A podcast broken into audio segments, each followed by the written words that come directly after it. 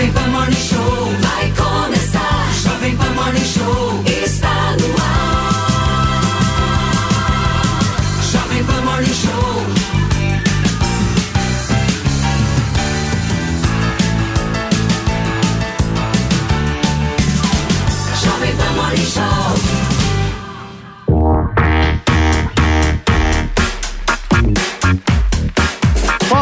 Excelência, chega mais. Nesta quinta-feira, o Morning Show começa ao vivo para todo o Brasil. Pedindo licença sempre para entrar na sua casa, no seu carro. Turma, olha só, a gente já começa com informações direto de Israel, porque as forças de defesa de lá anunciaram que fizeram uma operação por terra na faixa de Gaza nesta quinta-feira. Segundo a agência Reuters, uma rádio controlada pelos militares informou que essa é a maior operação por terra feita no território desde o início da guerra. E a situação, gente, infelizmente está ficando cada vez pior. A ONU disse que vai racionar suprimentos para manter a ajuda em Gaza e, além disso, o combustível por lá deve acabar ainda hoje. A gente vai te trazer detalhes porque, sem combustível, os hospitais vão entrar à beira de um verdadeiro colapso, uma catástrofe humanitária inimaginável. Essas palavras são ditas, inclusive, pela própria Organização Mundial da Saúde.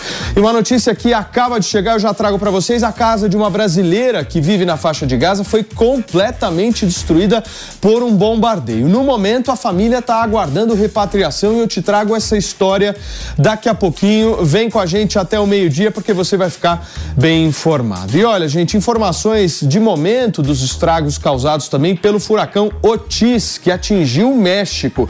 A gente tem um milhão de pessoas sem energia elétrica, sem telefone e sem ter como sair da cidade de Acapulco. Familiares estão há 24 horas sem nenhum tipo de notícia. E o pior, gente, infelizmente está por vir, porque o principal rio está transbordando e os solos estão encharcados, o que deve resultar justamente num deslizamento de terra. Além disso, o principal aeroporto está fechado lá em Acapulco e o acesso por terra está limitado apenas para quem vai levar ajuda. Em instantes, a gente vai trazer detalhes com a nossa Paulinha Nobre e toda a equipe de jornalismo da Jovem Pan, que está mobilizada nessa cobertura especial, que vai mesclar por aqui o que acontece em Israel, mas o que acontece também ali na América Central, ali no México, certo? Temos hoje o nosso Mano Ferreira, Felipe Monteiro, Nelson Kobayashi, a nossa Barbie, mais conhecida como Miriam Spritzer, e Fabrício Knights, que, que não está aparecendo aqui no vídeo, mas está fazendo um trabalho brilhante em toda essa cobertura, certo? Turma, vamos começar a conversar sobre o quê? Vamos falar sobre Acapulco. As imagens, Nelson Kobayashi, do Hotel do Chaves destruído me tocaram, meu amigo. Eu também, isso mexe com a nossa memória nostálgica, né, Paulinho? Bom dia para você, bom dia para os colegas. E é assim, é só um símbolo de uma, uma destruição muito maior, né? Não só toda a rede hoteleira, não só é, a questão do turismo está impactado, mas a vida das pessoas, né? São muitas pessoas sem energia, imagina só, é, por, por conta deste, deste furacão que chegou no nível máximo, que é o nível 5, algo parecido recente na história.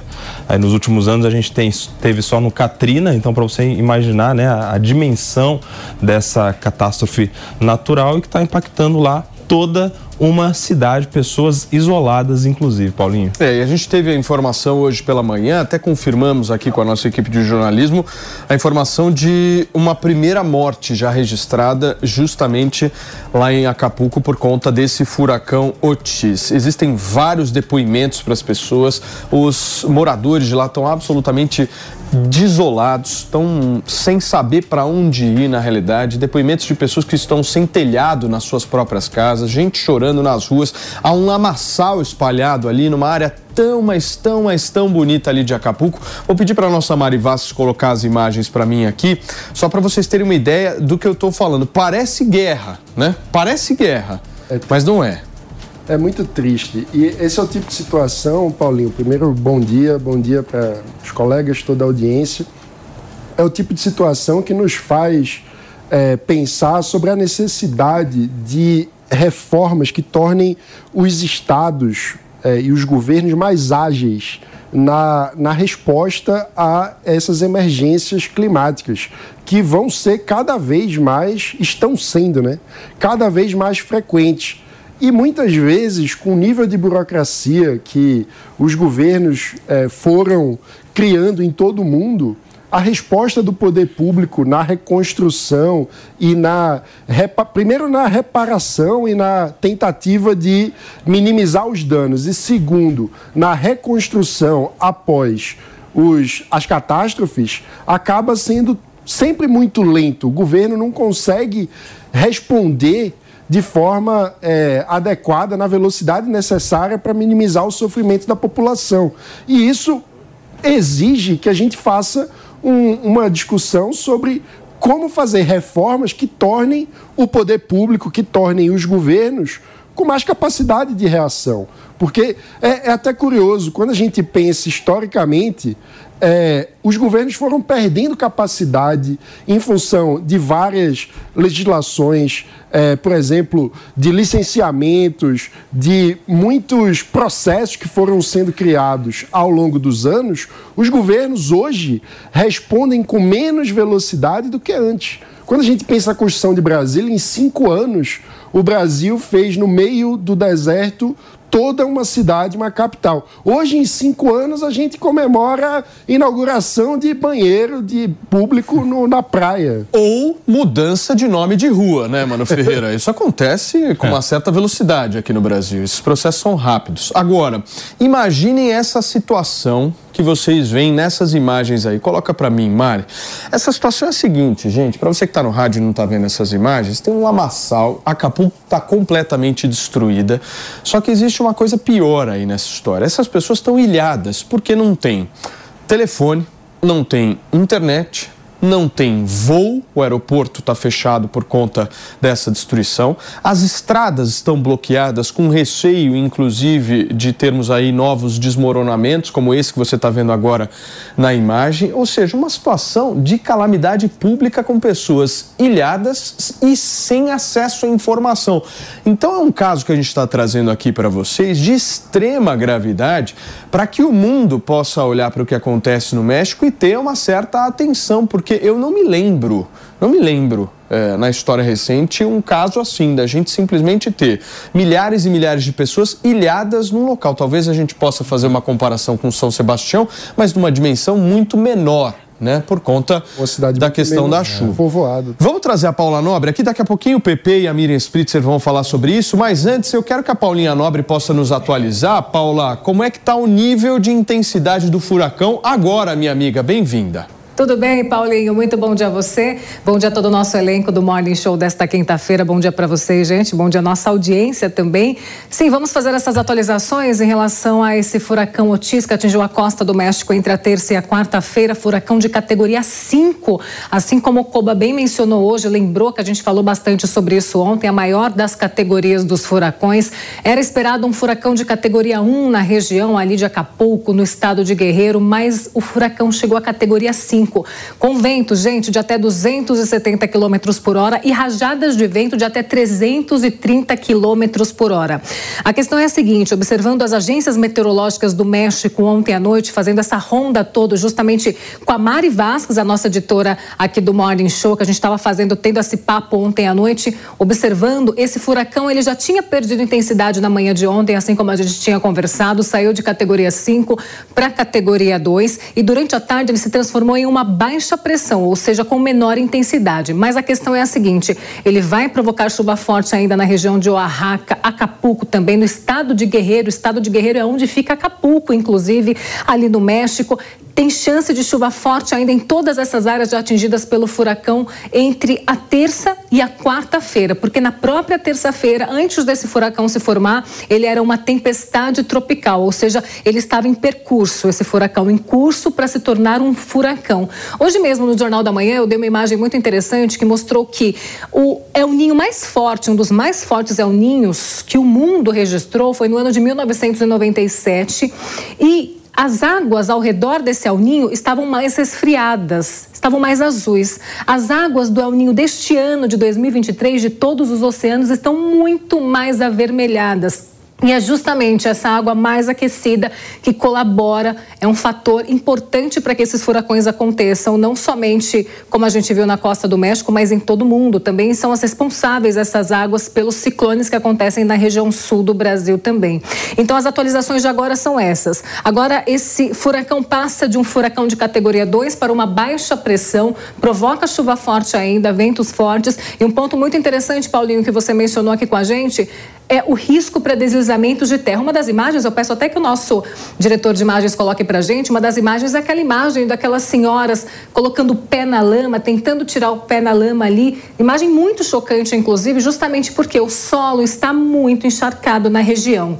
A chuva que vai caindo no decorrer do dia de hoje, amanhã dos próximos dias, porque tem essa previsão de chuva ainda, ela faz com que é, é, esse solo encharque ainda mais e tem o risco para deslizamento de terra, desmoronamentos. E são muitas pessoas, gente, desabrigadas. Olhei um vídeo hoje ali da, dos portais do México, Sim. pessoas desabrigadas na região, sem casas mesmo, com tudo perdido, além do que a parte mais rica, né, que é o setor hoteleiro ali da região de é, Acapulco, que também foi né, devastado. Paulo? É, situação muito crítica lá em Acapulco e a gente vai continuar acompanhando. Paulinha, daqui a pouco a gente volta contigo para mais atualizações. Fechado, querida, obrigado. Vou pedir para a nossa Mari Vasques colocar na minha tela aqui imagens da região da faixa de Gaza, porque a gente tem imagens do Hospital de Canhunes, é isso, Mari Vasques? Perfeitamente. Olha só, essa imagem panorâmica aqui dá para ter uma ideia como é que está a movimentação bem em frente aqui ao Hospital de Canhunes, que é a região mais sul ali da faixa de Gaza. A gente já acompanha acompanhou na semana passada, essa região sofreu vários bombardeios. Ali a gente acompanhou, inclusive, ao vivo aqui por essas imagens. E a gente vê uma movimentação de pessoas ali na porta do hospital nesse dia, nesta quinta-feira, ao que parece não tivemos aí bombardeios registrados hoje, né? Ao que parece, pelo menos por enquanto, lá são 4 horas e 11 minutos da tarde desta quinta-feira. Eu vou passar a bola para nosso para nossa mini Spritzer primeiro. Minha querida Barbie, como é que você está vendo aí o dia de hoje lá em Israel? Olha, a gente está nessa. Eu até ontem estava num evento em que estava o embaixador de Israel aqui em Nova York uh, que participou né, da, das reuniões da ONU, e está uh, todo mundo na expectativa dessa incursão aí dentro do território de Gaza. E, enfim, é uma situação muito complicada, né? Porque tem essa questão do, do que a gente está falando do combustível, mas ao mesmo tempo a gente sabe que o Hamas tem uma quantidade grande de combustível que é usada para lançar foguetes em direção a Israel. Então, existe essa dúvida de se esse, esse, essa ajuda humanitária entrar em Gaza, se ela de fato vai chegar nas mãos de quem precisa. Porque já teve alguns, uh, alguns incidentes em que roubaram né, essas, essas, enfim, a combustível que entrou, comida que entrou, remédios que entrou. Então também fica-se muito na dúvida de como fazer para que a ajuda humanitária, para que o combustível chegue nas mãos dos hospitais, das pessoas que realmente estão precisando disso. E é uma quase que uma situação impossível, porque não se tem como ter controle disso, uma vez que quem tem controle da região de Gaza é, é um grupo terrorista. Exatamente. Gente, deixa eu apresentar para vocês o Márcio Pitluk. Coloca ele na tela aqui para mim, Mari. Ali, já estou vendo o Márcio. Fala, Márcio, seja muito bem-vindo. O Márcio está lá direto de Israel. É isso, Márcio? Você está em Israel agora ou não? Ah, perfeito. Não, não. Perfeitamente. Eu estou em Itu, eu moro em Itu. Perfeitamente. Seja muito bem-vindo, viu, Márcio? Ele que é investigador, inclusive brasileiro, especializado em holocausto, aceitou nosso convite para participar aqui da programação da Jovem Pan na manhã desta quinta-feira. Márcio, como é que você está avaliando esse início aí de incursão terrestre por parte do exército israelense? Olha, é, eu tenho uma visão um pouco, um pouco particular de tudo. Uh, Israel está lidando com um grupo de bandidos, né, um grupo terrorista. O que, que esses bandidos fizeram? Eles invadiram Israel, destruíram uh, casas, atacaram civis, eles atacaram basicamente civis, estupraram mulheres, uh, estupraram crianças, degolaram bebês, mataram civis. E eles não enfrentaram o exército. Por quê? Porque é como bandido eles entraram lá para espalhar o terror e saíram levando reféns e bens, que também roubaram muita coisa daquelas famílias que estavam lá. Eles não esperaram o exército chegar para lutar contra o exército. agiram como bandidos. Levaram os reféns por quê? Porque são covardes, não querem enfrentar o exército de Israel, eles estão usando os reféns sequestrados de Israel, assim como eles usam os reféns palestinos que moram na faixa de Gaza. São bandidos, são terroristas, é uma quadrilha que deveria estar cuidando de Gaza, mas não está. Então, Israel ficou numa situação muito difícil, muito delicada. É, a gente só vê imagens de destruição em Gaza, mas não está vendo o que está acontecendo em Israel.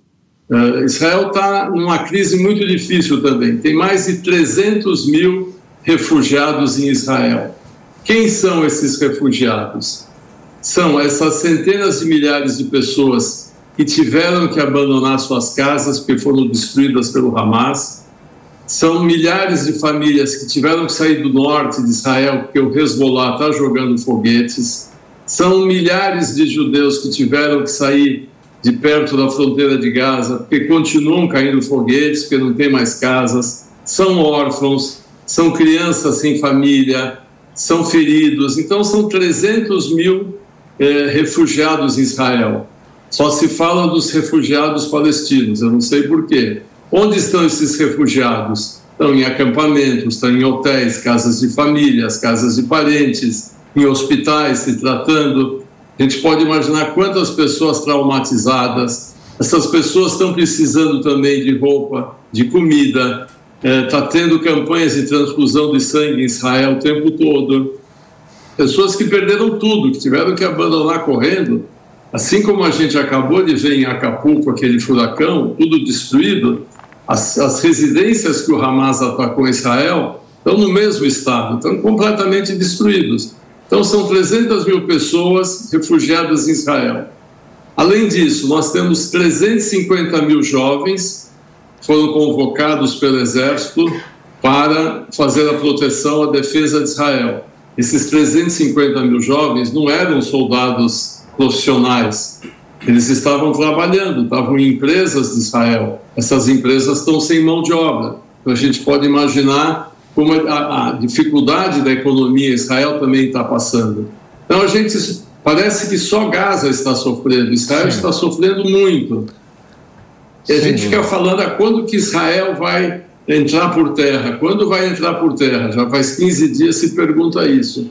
Israel sabe que é muito difícil entrar por terra, aquilo lá é um labirinto, tem 500 quilômetros de túneis em Gaza, 500 quilômetros. A cidade de São Paulo tem 100 quilômetros de metrô.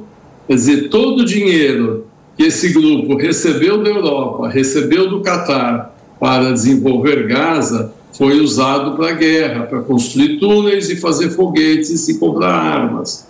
Então Israel sabe que não pode entrar. Por outro lado, Israel não pode abandonar os reféns que são seus cidadãos, cidadãos europeus e cidadãos eh, do mundo inteiro. Como é que faz? Se ficar jogando bomba, a comunidade mundial reclama. Então, não adianta ficar jogando míssil. Israel está numa situação muito difícil, muito difícil. Ou o mundo ocidental se une para resolver esse problema, para exigir a libertação dos reféns, ou essa situação vai se prolongar muito e não se sabe como ela termina. É, o Márcio, e também tem, acho que um ponto importante da gente destacar, que é a guerra das redes sociais, a guerra midiática, né?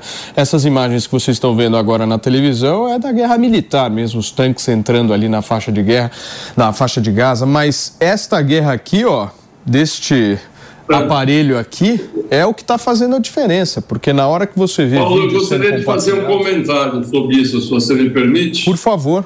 É, eu sou especialista no Holocausto, estudo o Holocausto e a Segunda Guerra há 15 anos. O que eu estou vendo é que uma parte da esquerda dita progressista está usando a estratégia de Joseph Goebbels, que era o ministro da propaganda nazista, o ministro de Hitler, para propagar notícias mentirosas. Ou seja, eles estão à direita do nazismo, dizendo que Israel transformou Gaza num campo de concentração. Quem cuida de Gaza desde 2007 é o Hamas. Então, se alguém transformou aquilo no campo de concentração, foi o Hamas. Dizem que Israel pratica genocídio. Uh, existiam 500 mil palestinos em 1948. Hoje nós temos 5 milhões de palestinos, 10 vezes mais.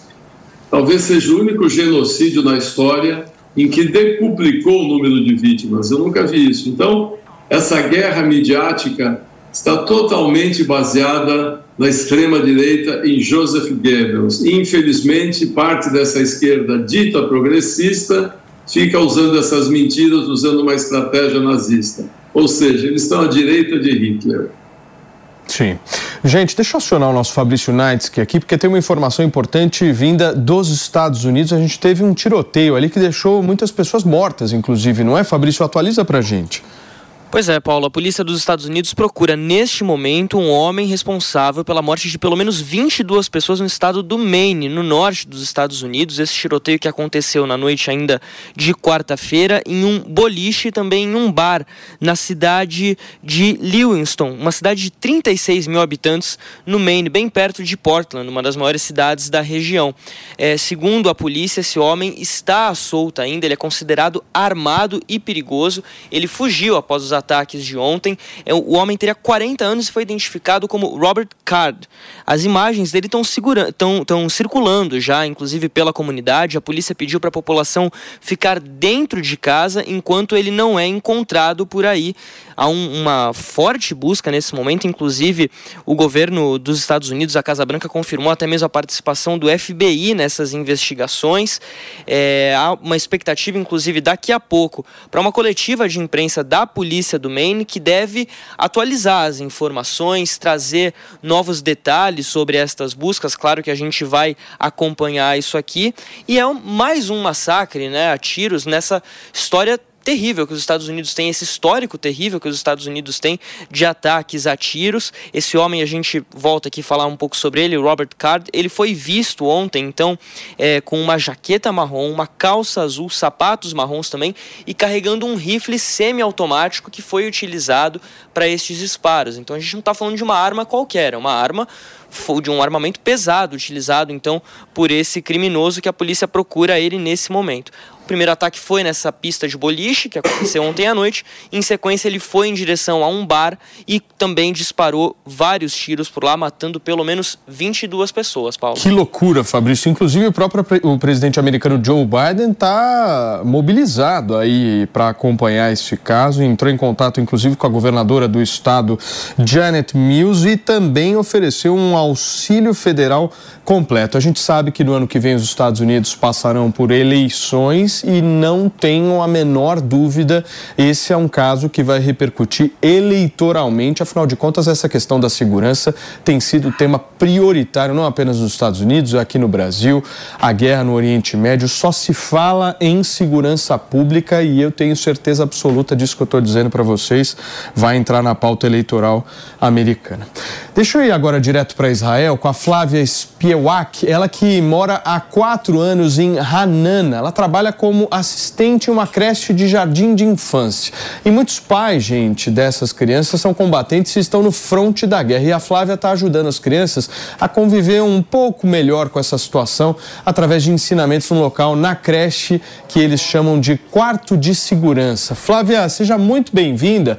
A gente queria um, ouvir muito um depoimento seu como é que é trabalhar com essas crianças, mas principalmente como é que é conversar, dialogar e viver numa situação dessa, visto que os pais estão aí nessa linha de frente, minha amiga. Seja bem-vinda.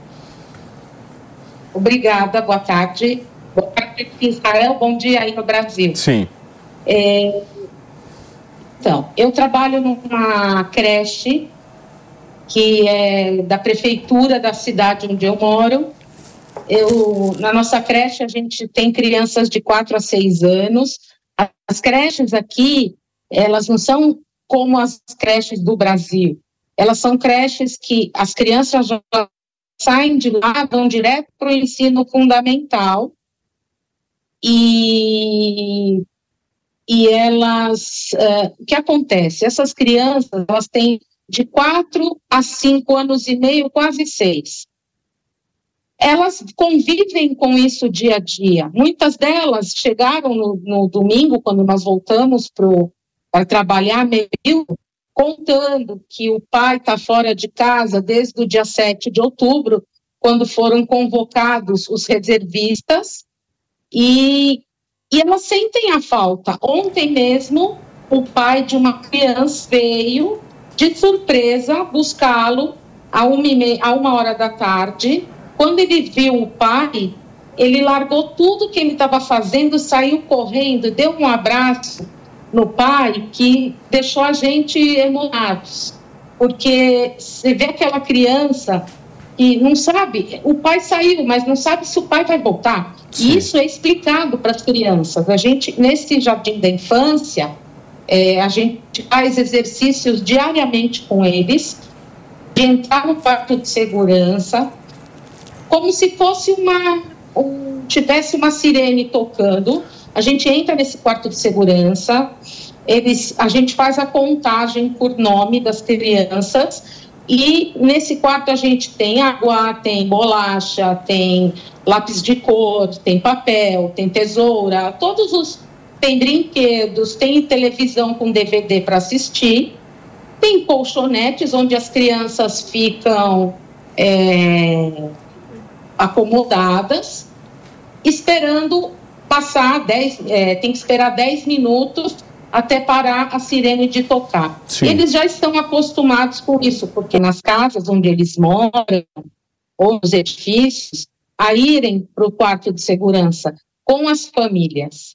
Então, e eles conversam com a gente, eles contam que os, as mães estão sozinhas com eles, o que elas passam para eles. Para a criança, claro que é um, é um, ato heróico o pai viver, o pai ser convocado para a guerra, o pai é um herói, mas a gente não sabe se o pai vai voltar, né? É, é deve complicado. ser uma situação muito difícil, né? E principalmente o teu psicológico, né, Flávia? Eu admiro muito quem faz esse tipo de trabalho, porque você tem que lidar com o psicológico de outras pessoas, né? No caso das crianças, eu imagino a dificuldade que deve ser isso, mas o seu psicológico é o mais importante, né? Porque se você não estiver bem, você não faz o serviço. Exatamente. Não, eu, eu assim, eu moro sozinha, eu, eu procuro eu procuro manter a minha mente tranquila. É, a gente tenta, né? Eu não posso mostrar para a criança que eu tenho medo e que eu, eu começar a chorar. Não dá. Você tem que ser mais forte. Tem que aguentar. Tem que, tem que aguentar. É, é, é difícil, porque, sabe, é muito complicado. É, só quem está aqui vivendo o que a gente está vivendo é que pode explicar esse sentimento. Mas a gente faz, tenta fazer o melhor. Sim. Flávia, a gente está aqui com o Márcio, uh, que é especialista, inclusive, em Holocausto, e acho que ele queria fazer Sim. uma observação sobre o atentado que aconteceu nos Estados Unidos e um paralelo com o Hamas, não é, Márcio? A palavra é tua, cara. Exato, Paulo.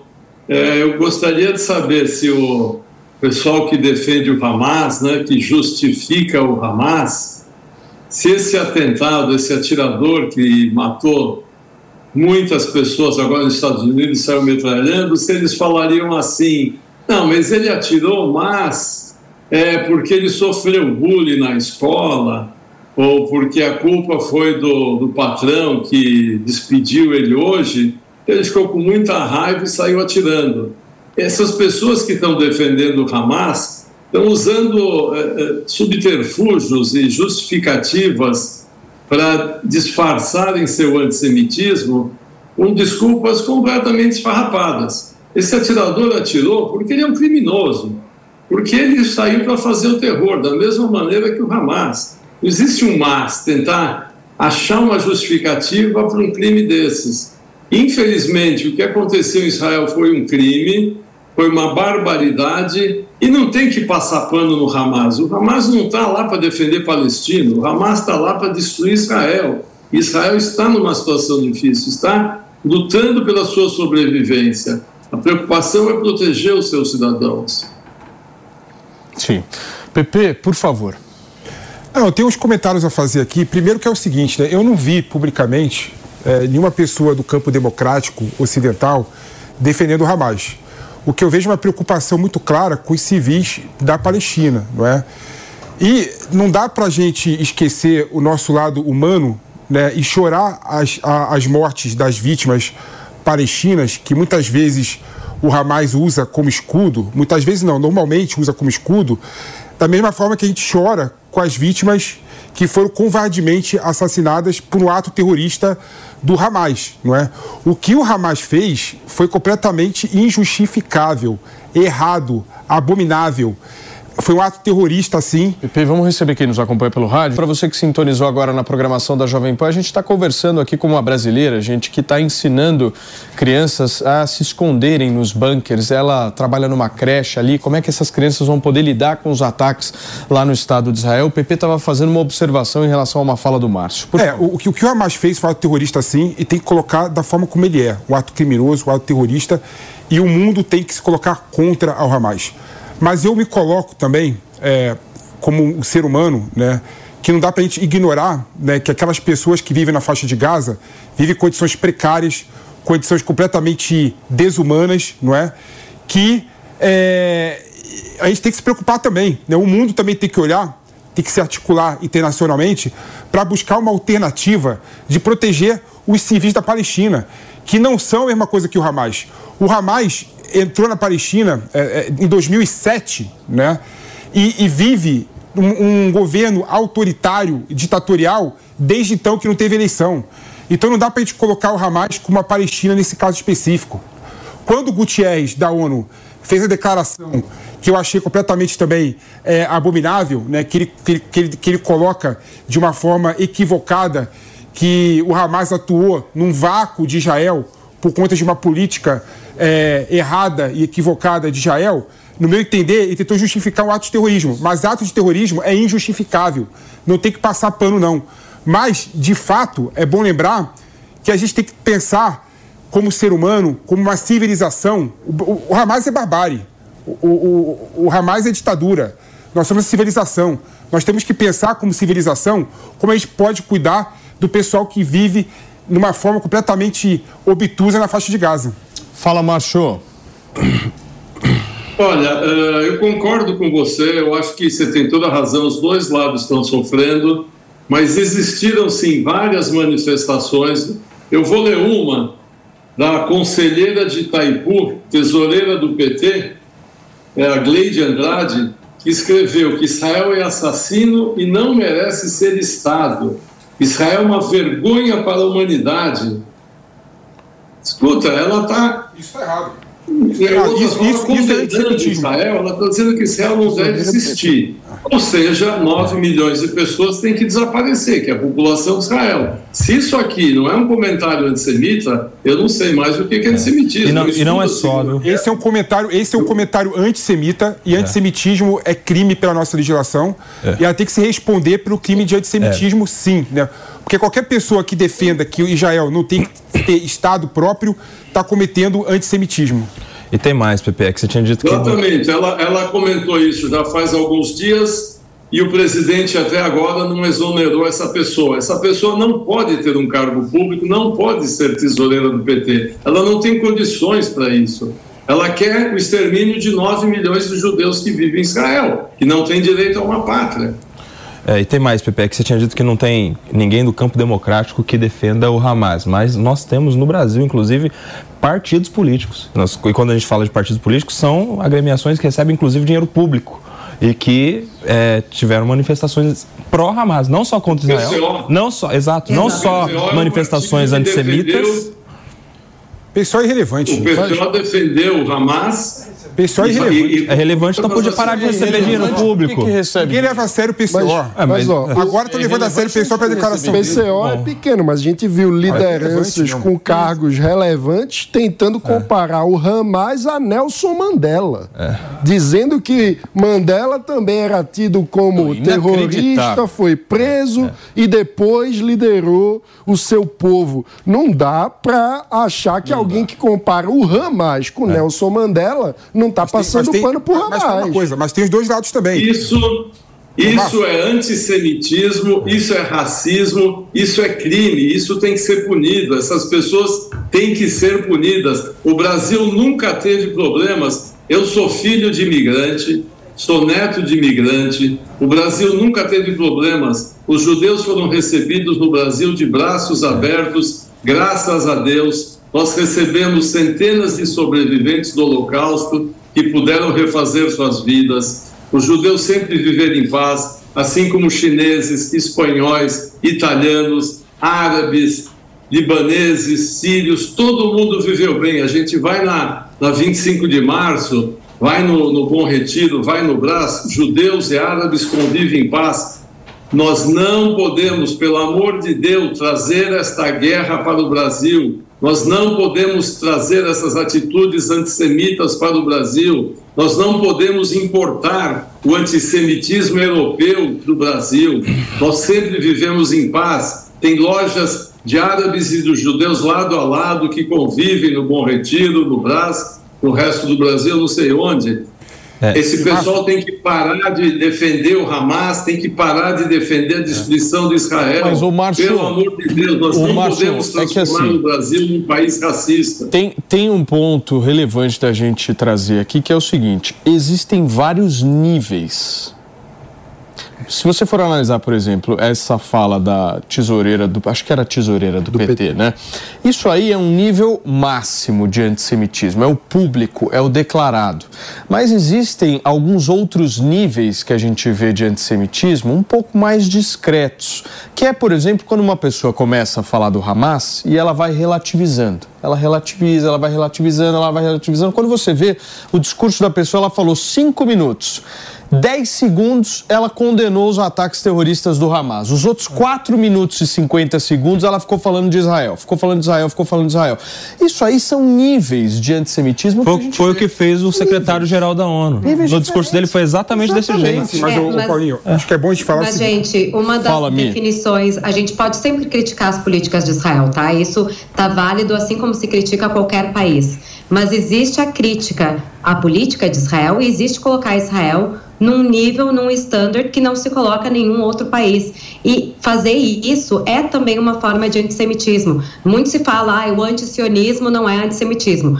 Eu moro em Nova York, um lugar onde tem uma das maiores populações judaicas fora do, do, de Israel e a gente está vendo estudantes de universidades ficando trancados dentro de uma biblioteca porque tem uma passeata pró-Palestina que quer atacar esses estudantes. Isso aconteceu ontem. A gente está vendo passeatas na New York University com cartazes para limpar o mundo dos judeus.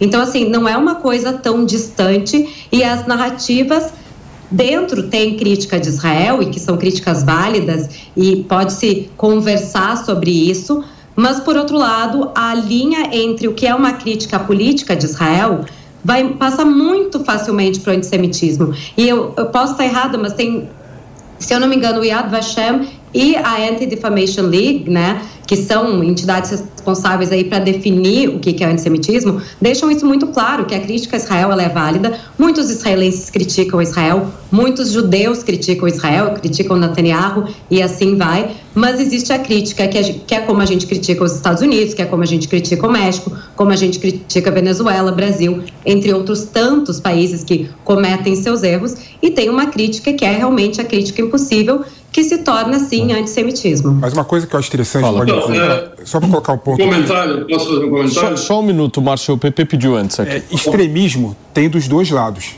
Tá? O que a gente tem que fazer é rechaçar o extremismo. Eu lembro que tem uma extrema-direita de Israel, inclusive o ministro de Defesa de Israel, que é o Ben Kivur, né? tem um pôster no, no, no, escritório dele do maior terrorista israelense, né? o, o, o Balshur Gondestein, que matou 28 palestinos numa numa, no, num recinto religioso. É, o maior, maior terrorista, é, seja, maior terrorista seja, israelense matou 28 seja, palestinos. Não, tudo bem. Falando pra você o seguinte. É, é meio incomparável. Não, eu tô comparando o, o japonês. Tá. Esse, tá, claro tema, tá. esse tema, tá esse tema é sensível. Desculpa, desculpa. Tá comparando. Esse tema é sensível. Tá comparando. Esse tema é sensível. Você não pode falar que estou comparando o que o Hamas fez de matar 3 mil vítimas em Israel. Exato. Eu comparando, eu não estou falando isso. O que eu estou falando é o seguinte, vamos Então lá. é incomparável, Pepe. Entenda o que eu tô falando, que é importante você entender o que eu tô falando. Vamos. Senão as pessoas vão fazer corte de errado, corte equivocado e colocar vai. a palavra na minha boca. E você Então que me vamos. conhece, você não tem o direito de falar isso de mim. Não, eu sei, Pepe, mas é só pra deixar Eu não tô claro. comparando. O que eu não falando, é o que eu comparável. falando aqui é o seguinte. Aqui é o seguinte: extremismo tem dos dois lados. Tem gente da extrema-direita de Israel que não reconhece também o direito da Palestina ter o próprio Estado também. Entendeu? Isso estou colocando aqui. Claro, claro que os judeus, os israelenses, de forma geral, são muito menos suscetíveis a, a- fazer qualquer tipo de postura autoritária como o Hamas. Israel é um Estado democrático. Israel não tem um grupo como o Hamas, por exemplo, que faz ato terrorista. Isso estou colocando aqui. Eu não Então- estou comparando de forma alguma. O que eu estou colocando aqui na balança, estou colocando de forma clara, é que ato de extremismo tem tanto no lado da Palestina quanto no lado de Israel. Mas é incomparável. Claro que é incomparável. Então, ótimo. Óbvio que é comparável. É justamente por isso, Tem que tomar Pepe. cuidado que Eu acho que o, o ponto que o PP tenta trazer é que a resolução da construção de uma paz duradoura depende da capacidade dos moderados de ambos os lados conversarem e encontrarem a solução dos dois estados. E que a Deixa eu- reação deixa eu ao extremismo não pode ser um extremismo que não aceite a existência da Palestina ou que confunda o Hamas com a causa palestina. O Hamas é um grupo terrorista, a causa palestina é uma causa legítima, como a causa do Estado de Israel existir também é extremamente legítima. Claro. Então, eu acho que o ponto é. Para responder ao terror, nós não podemos fortalecer, de alguma forma, um discurso extremista que não veja a legitimidade dos palestinos também. Muito bem. Mira Spritzer está querendo Deixa responder deixa o eu fazer PP. um comentário. é, Ô, ô, eu só- acho, Mi, só- Mi, Mi, perdão, perdão, eu me confundi aqui. Vamos pela ordem aqui. Aliás, a situação tá crítica aqui, É, meu. é. Puta clima de tensão. Por favor, Márcio. Olha, eh, eu acho muito curioso que é tema, todo mundo, no mundo inteiro, quer dar palpite sobre Israel. Né? Ah, se o governo lá é de direita, se o governo é de esquerda. Tem mais de 100 países no mundo. A gente não sabe, em no 80% desses países, como é que funciona, mas todo mundo quer saber e quer falar sobre Israel. Ah, as pessoas que criticam Israel não criticam. Por exemplo, vou dar um exemplo só: o Irã, que proíbe as mulheres de andarem com os cabelos descobertos. O Irã, que enforca homossexuais. O governo do Irã enforca homossexuais. Isso não é um assunto para ser debatido, não é um assunto que preocupa a esquerda eh, progressista. Não interessa. Por que, que não interessa? Tem que perguntar para eles, eu não sei. Né? Apedrejam adúlteras. As mulheres não têm direitos na maioria dos países árabes. Isso nunca é discutido, isso nunca é colocado em questão. Além disso, nós temos no Brasil, a gente vive no Brasil uma guerra civil. São 50 mil pessoas assassinadas por ano no Brasil. 50 mil pessoas assassinadas por ano no Brasil. Há dois dias atrás, queimaram mais de 30 ônibus no Rio de Janeiro. Nós temos grupos como o Hamas aqui, o PCC, o Comando Vermelho e tantos outros. No entanto, o nosso governo quer resolver a guerra da Ucrânia e quer resolver a guerra de Israel. Por que, que não resolve a nossa guerra interna? Por que, que não cuida dos nossos interesses, dos nossos assuntos? E por que, que pessoas do partido ficam postando na internet, como essa, essa Gleide, querendo se meter no outro país se o país dela está com problemas? A gente não consegue resolver os nossos. Ah, mas Israel, é, Israel está atacando os palestinos, Israel está destruindo os palestinos, Israel massacra. Pessoal, nós massacramos a nossa população. Vamos defender crianças na, na, no Oriente Médio, a gente tem criança que morre com bala perdida aqui. Por que esse interesse em discutir Israel? Isso tem uma, um, é uma palavra definir isso: antissemitismo. Isso é antissemitismo, é não permitir que o único Estado democrático da região, que tem 9 milhões de judeus, não tenha o direito de existir. Ele é cercado por um bilhão de muçulmanos é 0,1% de toda aquela área, não tem direito de existir. Isso é antissemitismo. Não, isso E aí é mesmo. E não Márcio. só- Isso aí é, isso é fazer na antissemitismo. Europa durante a Segunda Guerra, esse pessoal quer acabar agora. Então, mas deixa Márcio, Israel em paz, deixa a... Israel tocar sua vida e vão cuidar dos seus problemas. Não dá para colocar toda a crítica a Israel nesse Então, sentido, eu né? acho que esse é o ponto. Vamos tentar trazer o debate aqui, porque quando a gente tem uma posição muito ideológica, eu acho que por muitas vezes a gente tem uma, uma posição que às vezes é cega e não está aberta a ouvir. Essa questão que o Márcio coloca, por exemplo, isso que a tesoureira do PT falou, não tem discussão, não tem mas, não tem, ah, mas ela falou por causa disso. Isso aí é antissemitismo, tá claro. E deveria responder criminalmente, na minha avaliação, né, Nelson? Você que é advogado sabe muito bem disso. Agora, se a gente for analisar a situação de Israel, cabe debate sempre. Debate é bom, é importante para que a gente possa reforçar as nossas posições, abrir frente para outras linhas de pensamento. O debate ele existe. Agora, Márcio, eu acho que aqui, talvez eu e o PP, não sei se o Mano e também, a gente discorda de um ponto que você falou, que qualquer debate, qualquer questão envolvendo Israel vira o antissemitismo. Tem uma linha tênue aí. Tem uma linha tênue, difícil. É realmente difícil da gente encontrar essa linha tênue. Mas eu acho que o debate sobre Israel, o debate sobre a Palestina, ele é legítimo. A sociedade no mundo inteiro precisa fazer isso. E, e até porque é, é uma questão que acaba tendo impactos em toda a geopolítica. Né? Quando a gente fala do conflito Israel-Palestina hoje, a gente está falando também do conflito Estados Unidos-Rússia, a gente está falando também do conflito entre democracias e autocracias. Então, tem um contexto da geopolítica que interessa a todos que desejam viver num mundo em paz e democrático. Pela ordem, Miriam Spritzer, em seguida Felipe Monteiro. Exatamente, eu gostei muito, uh, Mano, que trouxe esse ponto de que a, a guerra de Israel, ela não só impacta Israel, né? Tem outras coisas aí e o debate é sempre bem-vindo. É, o meu ponto, eu queria responder à colocação do, do, do, do PP, que de fato, né, tem uma extrema direita em Israel que não quer dois estados, assim como tem uma forte esquerda em Israel que sempre quis dois estados. E eu acredito que, né, houve aí seis oportunidades de se criar um Estado palestino que foi negado pelo lado palestino.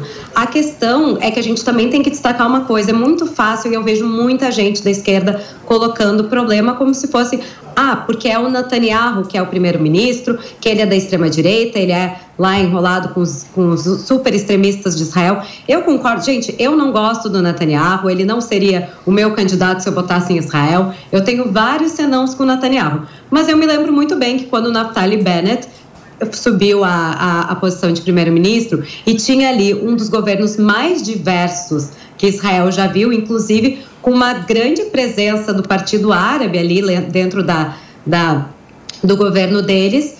Israel continuou sendo atacado pelo Hamas, então eu acho que fica muito complicado colocar é, como, assim buscar a não tem um extremismo do lado de Israel. Com certeza, qualquer país vai ter o seu extremo, qualquer lado vai ter o seu extremo, mas assim como, né, a gente fala que o Hamas não representa a população palestina, essa extrema aí de Israel que não quer dois estados Uh, né, que não quer a coexistência, também não representa o, o, a população de Israel ou a comunidade judaica pelo mundo. E eu acho que a gente tem que lembrar que não, ninguém vai sair dali, tá? Nem vai sair a população judaica, nem vai sair a população palestina. E vai ter que se encontrar uma forma de coexistência. Então, é muito complicado uma negociação, que no caso é isso que está sendo proposto para fazer com Hamas, quando um dos lados não aceita de forma alguma que o outro lado exista. E aí nós temos um grupo terrorista que está, inclusive, provando isso inúmeras vezes, desde que subiu ao poder em 2007, de que não vai coexistir com seu país vizinho. Sim. PP, em seguida o Márcio, porque ele me pediu também a palavra, mas antes, PP, só de você começar, enquanto a Miriam estava falando, a gente viu novos bombardeios ali na faixa de Gaza. Para você que está no rádio e não está vendo, fumaça no céu da faixa de Gaza nesses primeiros, se eu não estou enganado, do dia bombardeios ali nessa região, que é a região mais intensa ali de ataques e de resposta do Estado de Israel depois do atentado do último dia 7 de outubro, que matou aí centenas de pessoas, esse ato terrorista promovido pelo grupo Hamas. Vamos por partes aqui. PP, em seguida o Márcio. É, dois pontos. Primeiro, Miriam, é, a extrema-direita de Israel não é uma extrema-direita que está fragmentada entre Israel. Ela está institucionalizada dentro do governo Netanyahu. O ministro de Defesa, é, Ben Gvur, né, ele tem o pôster do, do, do, do israelense que matou 29 palestinos dentro de um recinto religioso. É, ou seja, é um poder institucionalizado. E desde que Netanyahu entrou no poder, ele aumentou o número de ocupação na Cisjordânia, ele aumentou é, o número de vigilância em relação à saída de palestinos da faixa de Gaza. É bom lembrar que, que os palestinos não conseguem sair da faixa de Gaza sem autorização de Israel. É, ou seja, foi um poder institucionalizado do Netanyahu. E quando eu falo isso, eu não estou querendo justificar o ato do Hamas, não. O ato do Hamas foi injustificável. Você não cria um problema, um, um, um crime, né, por outro crime. Né? É, o, te, o ato terrorista, terrorista do, do Hamas é, tem que ser rechaçado e está em outro momento, está tá, tá em outra situação. Né? Israel é um Estado democrático, Israel é uma civilização, Israel é a racionalidade. Né? O Hamas é, é, é, um grupo que não tem palavra, é um grupo terrorista, é um grupo que vive na, na marginalidade, é um grupo que é autoritário. Né? Ou seja, quando, quando eu quero que Israel atue dentro da faixa de Gaza nessa guerra contra o Hamas, eu quero que ela suba um pouco a régua da moralidade. Né? Não quero que ela reduza a régua dela junto com a régua do Hamas. Porque aí Israel vai estar tá se defendendo da barbárie com barbárie. Sim. E o que eu quero, e o que eu quero, e o que eu quero, e o que eu quero é que tenha algum tipo de possibilidades e de acordo que faz com que a população civil seja menos atingida. É bom lembrar, Miriam, que o maior líder, o maior líder do Hamas não está na faixa de Gaza, está no claro. Catar. Está no Catar. Está no Catar. Ele pode matar todos os líderes do Hamas da faixa de Gaza, que o Hamas vai continuar existindo. O cara está tendo uma vida de rei no Catar. É, ou seja, o, o, a guerra, da forma como Israel está empreendendo, não vai resolver nada. Vai só aumentar mais mortes de civis é, palestinos. Fala, Mi. Não, é que nós temos que lembrar que apesar do líder estar tá no Catar, a base, entre aspas, militar, porque é um grupo terrorista, está ali no país vizinho. Quem está atacando são, são, digamos, ali os, os terroristas que estão, entraram duas mil pessoas dentro do território de Israel, né, gente? O Israel, para manter sua segurança, não pode não agir. E Concordo, eu, eu concordo contigo sobre a, a extrema-direita de Israel, PP, e tenho várias críticas a isso, e essas críticas são super válidas que, que, que você trouxe. Agora, é uma, é uma situação impossível, porque não dá para se negociar com terroristas, né? Inclusive, nos Estados Unidos sempre se falou isso. Então, não dá para também dizer que Israel baixou um nível moral, quando a gente sabe que Israel tem poder militar aí para destruir tudo que está ali dentro. Israel, se quisesse resolver o problema de, de Hamas sem se preocupar com civis, já teria resolvido no dia 1. Não o fez, exatamente porque não quer não quer prejudicar civis, casualidades de guerra vão acontecer. Agora, assim como Israel foi bombardeada no norte, bombardeada no sul, segue sendo bombardeada todos os santos dias, sem aviso aos seus civis de que tem que sair, que tem que se movimentar para outro lugar. Em Gaza, ao contrário, Israel deu tempo para que esses civis fossem ao sul. O Hamas segue sabotando cada tentativa de saída desses civis que estão na cidade de Gaza porque tem interesse, sim, em que seja atingido o maior número de civis. Então, é muito complicado colocar a responsabilidade da morte de civis apenas em Israel. Sim. Israel tem sua responsabilidade? Tem. É apenas de Israel? Absolutamente não. E eu acho que quando a gente faz uma pressão de colocar apenas para o lado de Israel, é muito complicado, porque a responsabilidade antes de qualquer coisa, está nesse grupo terrorista que mantém esses civis como reféns, assim como os 200 reféns israelenses de outras nacionalidades que estão nesse território. Então, eu acho é, é muito. É, é, quase errado dizer que Israel não está sendo moral nessa guerra. É uma guerra. É, é impossível ter um, uma situação perfeita, não tem utopia. E é lamentável que tenha civis que estão morrendo. Eu tenho certeza que a gente não vai ver em Israel celebração de morte de civis nas ruas, como a gente viu em Gaza, celebração de morte de civis israelenses nas ruas. Márcio, vou pedir para que você faça o seu comentário, por favor. É só uma, uma coisa, Pepe. Uh, Israel, por motivos óbvios, não está abrindo as fronteiras para que palestinos vão saiam de Gaza e vão para Israel, mas a, o Egito também fechou sua fronteira, o Egito também não permite que os palestinos saiam de Gaza e vão se refugiar no Egito. porque eu acho que aí tem que perguntar para o governo do Egito por que, que eles não querem aceitar esses habitantes de Gaza no seu território. É, quanto ao debate que eu falei, eu, eu, também sou a favor do debate, tanto que eu estou aqui debatendo. Que acontece, como o Paulo também falou, que as coisas, a, a, quando envolve Israel, a linha, a linha é muito tênue para se chegar no antissemitismo. É, a gente não debate com essa força toda a invasão da Ucrânia pelo Putin, que geopoliticamente é tão perigoso quanto a guerra no Oriente Médio. Porque se o Putin conquistar a Ucrânia, ele não vai parar na Ucrânia, ele vai para a Moldávia, para a Romênia, para os países bálticos, ele vai tentar conquistar a Europa. Eu tive há um mês atrás na Polônia, levando um grupo de jornalistas para conhecerem eh, como foi feito o Holocausto, e os poloneses estão preocupadíssimos. Eles sabem que se a Ucrânia cair, o próximo país a ser invadido talvez seja a Polônia. E não existe esse debate, ninguém fica questionando, oh, o Putin é de extrema direita, o Putin é da esquerda, o Zelensky é de direita, ou o Zelensky é de esquerda, ele é de extrema. Lá não se discute isso.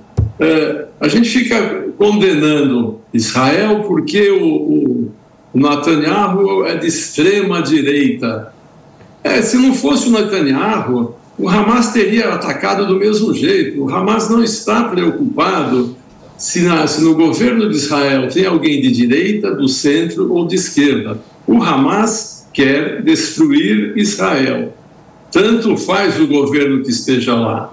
E o que eles querem é que tenha um governo islâmico em Israel. Aí eles não vão atacar. Então a discussão não é a, a, o lado, a, a extrema. Eu acho que essa discussão hoje em dia de direita e esquerda está um pouco Sim. ultrapassada, porque o que a gente Macho, fala, enquanto você está falando agora, acaba de acontecer mais um bombardeio significativo ali na faixa de Gaza. São imagens ao vivo que a gente está exibindo para vocês de uma fumaça que vai tomar agora o céu depois desse novo bombardeio. Agora são 4 horas e 56 minutos lá na faixa de Gaza, 10 e 56 aqui no Brasil, e novos registros de mísseis, foguetes e também bombas estão sendo registrados a cada minuto lá na faixa de Gaza em mais um dia de guerra entre Israel e o grupo terrorista Hamas. Agora, o, o Márcio estava falando dessa questão da guerra Rússia e Ucrânia, ninguém ouve mais falar disso isso, né? Não, é verdade. Acabou, né? Mas, mas houve muito debate no momento em que iniciou essa nova etapa da,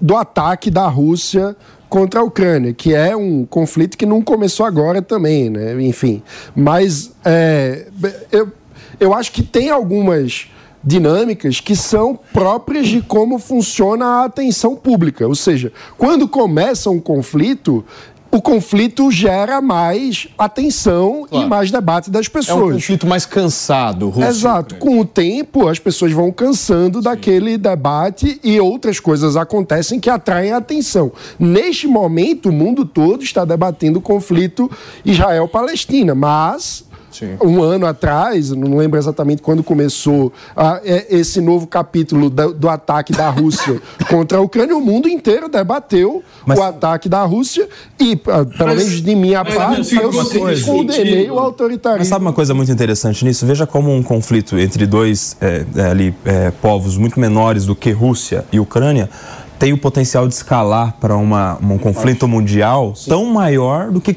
Rússia e Ucrânia. Talvez por isso uma preocupação global, né? Porque a, a, a, expectativa do potencial de uma guerra como essa é muito maior. Deixa eu só receber quem nos acompanha pelo rádio. Para você que sintonizou agora na programação da Jovem Pan, a gente está exibindo imagens na televisão de novos bombardeios, fortes bombardeios ali na faixa de Gaza, uma fumaça cinza tomando o céu azul claro ali nesse momento. E a gente vê aí o registro crescente de novos bombardeios nessa região mais intensa da faixa de Gaza. São praticamente 5 horas da tarde. Agora, daqui a pouquinho, vai começar a anoitecer nessa região e, ao que tudo indica, o conflito vai seguir madrugada à frente. Para finalizar essa discussão. É, eu só diria Vai lá, Márcio, para fechar essa discussão, que eu preciso falar daqui a pouquinho, gente, eu vou trazer detalhes aí sobre a tentativa do Brasil de mais uma nova resolução em lá na ONU, mas é daqui a pouquinho. Fala, Márcio. Uh, eu não estou dizendo que a, a, Ucrânia saiu ou não saiu do noticiário. O que eu falei é que não se, não se ficou discutindo se o governo da Ucrânia era de direita ou de esquerda e o do Putin era de direita ou de esquerda. E em Israel ficam achando justificativas, é, mas é porque o Netanyahu é de extrema direita, como se isso justificasse o ataque do Hamas. O, o Hamas atacaria Israel se Israel tivesse um governo de extrema esquerda e continuariam acusando Israel de ser bárbaro, de, de, de, de devolver com muito mais força e tudo mais. A questão é sempre essa: Israel não tem direito de se defender. Israel, e sempre tem uma, uma justificativa, ah, porque o Netanyahu é de extrema direita. O Hamas não está preocupado com o Netanyahu. O Hamas está preocupado. O, o problema era que o Zelensky era humorista. E, e muitos, muitos discursos assim aconteceram também. Não, mas, mas, o fato é que o maior, maior derrotado dessa guerra é, Israel e Hamas foi o Zelensky. Ninguém está falando atualmente sobre a guerra da Ucrânia com a Rússia, né? É. Gente, olha só, o ministro de Relações Exteriores, Mauro Vieira, afirmou que uma nova resolução sobre o conflito no Oriente Médio está sendo costurada. Quem vai trazer informações para a gente disso é a Luciana Verdolim, porque o chanceler ainda falou sobre o que deveria ter nessa nova proposta, né, Lu? Bom dia, seja bem-vinda. É isso mesmo, Paulo. Ele ampliou o leque, disse que é preciso continuar discutindo, pelo menos Três resoluções já foram rejeitadas nos últimos dias, mas o ministro das Relações Exteriores brasileiro lembrou, inclusive, que é preciso, inclusive, reformular o Conselho de Segurança da ONU. Desde 2016 não são aprovadas resoluções com relação a esse conflito no Oriente Médio. Por isso, Mauro Vieira defende que é preciso sentar, discutir e votar uma proposta que seja boa para todo mundo. A avaliação que se faz nesse momento é de que a a proposta brasileira foi a que teve um maior apoio, pelo menos a princípio. E a ideia é continuar avançando nessas negociações, conversando principalmente com os países né, que são integrantes permanentes, que têm direito a veto, para ver se a gente consegue aprovar uma nova resolução. O ministro, inclusive, explicou que é preciso cuidar de todos os interesses, avaliar todos os pontos envolvendo aí o conflito do Hamas com Israel. A gente, inclusive, tem a declaração de Mauro Vieira.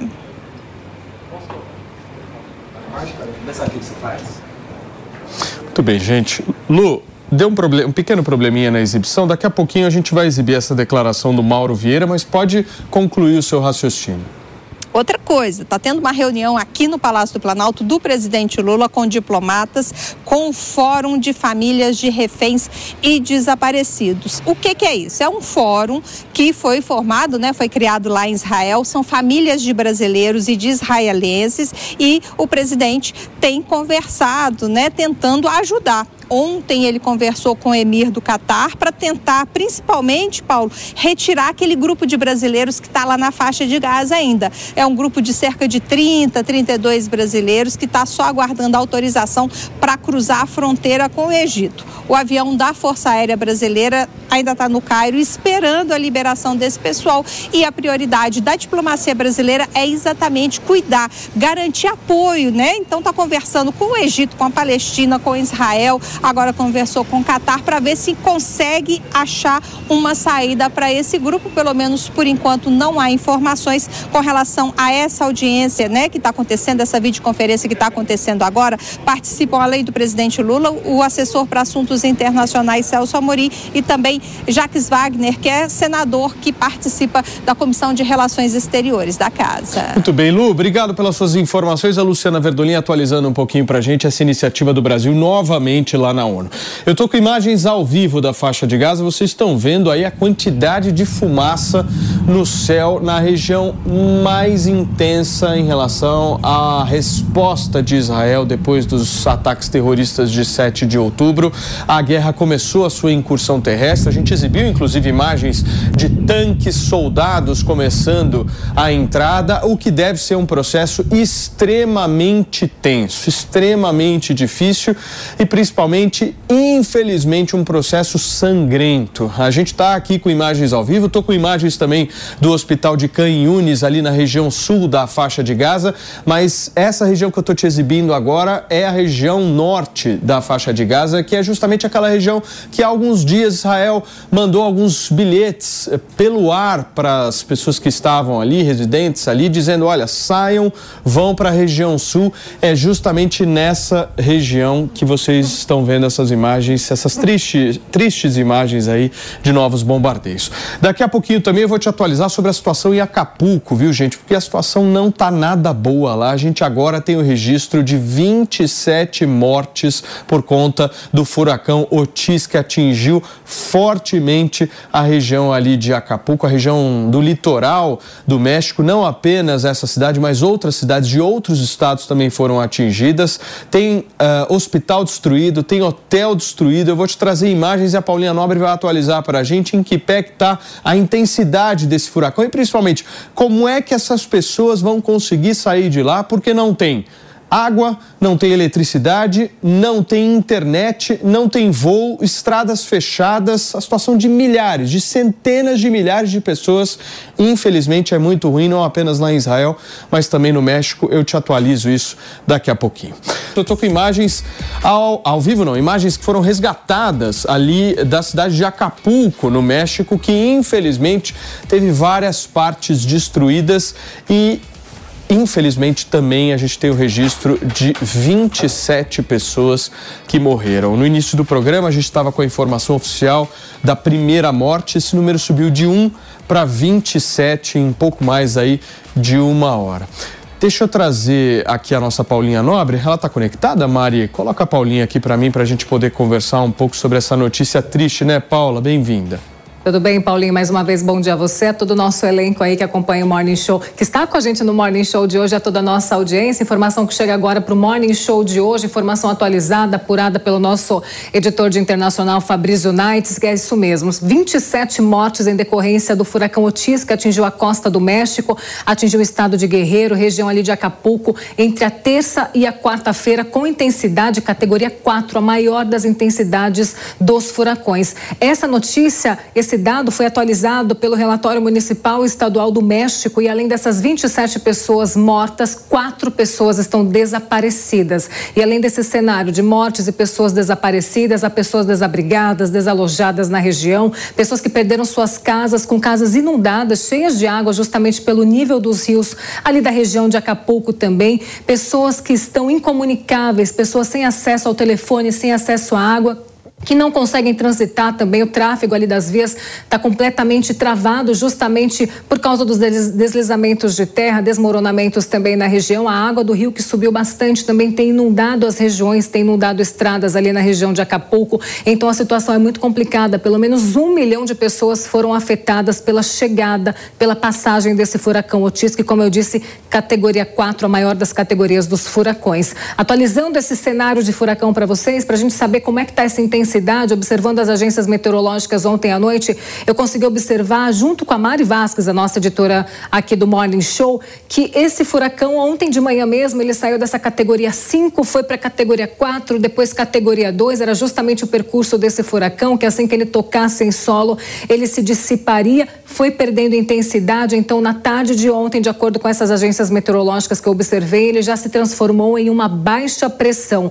O que significa isso? Baixa pressão também significa chuva forte ainda e ventos fortes sobre a região. E só para a gente contextualizar tudo isso, esses ventos que esse furacão Otis trouxe para a região ali, para a costa do México, para a região de Acapulco, chegaram a 270 quilômetros por hora e as rajadas de vento mais de 300 quilômetros por hora, ou seja, um furacão devastador que passou pela costa do México, além dessas pessoas desabrigadas, desalojadas, as pessoas mais vulneráveis mesmo ali da região de Acapulco. Tem também o setor hoteleiro, como a gente tem falado bastante também aqui, os hotéis que ficaram também completamente destruídos. À frente do hotel, inclusive do seriado Chaves, que foi gravado aquele episódio de Acapulco em 1977, também foi completamente destruída à frente desse hotel. Mas infelizmente a notícia que a gente traz agora e de fato é a mais preocupante, a mais agravante, a mais grave, é a notícia dessas 27 mortes e desses quatro desaparecidos desaparecidos até agora, depois da passagem desse furacão Otis, Paulinho. Que tristeza, Paulinha. E olha, gente, as autoridades mexicanas estão dizendo que ainda outras quatro pessoas estão desaparecidas e que há uma busca é, incansável aí para tentar localizar essas outras quatro pessoas. Só para vocês terem uma ideia, esse furacão que vocês é, estão vendo algumas imagens aí das consequências dele, gerou ventos de até 315 quilômetros por hora. Nesse momento, as pessoas que estão ali ilhadas estão sem internet, energia, energia elétrica e água encanada. E essas imagens também geram uma preocupação gigantesca por parte de todos por conta dos, dos deslizamentos que podem acontecer, né? Ou seja, a situação ela pode ficar ainda mais grave.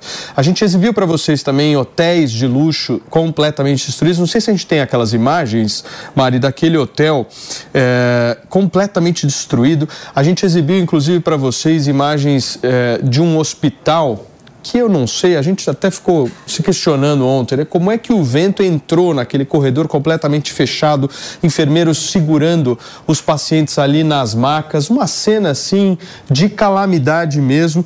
E a situação agora é que os turistas que estão lá em Acapulco, Acapulco é uma cidade altamente turística, né? Aliás, uma cidade maravilhosa, era uma cidade maravilhosa. Depois desse furacão vai ter a necessidade aí de reconstrução, mas os turistas estão nesse momento incomunicáveis Estava dando uma olhada aqui, inclusive, numa, num relato de uma pessoa que está lá, uma turista que está lá, dizendo o seguinte: ela deu uma entrevista numa, numa emissora mexicana e ela disse o seguinte: tomara que alguém da minha família me veja aqui, para que elas saibam que eu estou bem, ou seja, não estão conseguindo comunicação com a família, rodovias fechadas por conta desse risco de deslizamento, aeroporto fechado pela destruição do furacão, ou seja, um, um cenário completamente caótico que está se desenhando ali em Acapulco de um verdadeiro filme. Como é que essas pessoas vão conseguir sair de lá? Como é que essas pessoas vão conseguir retornar aí às suas casas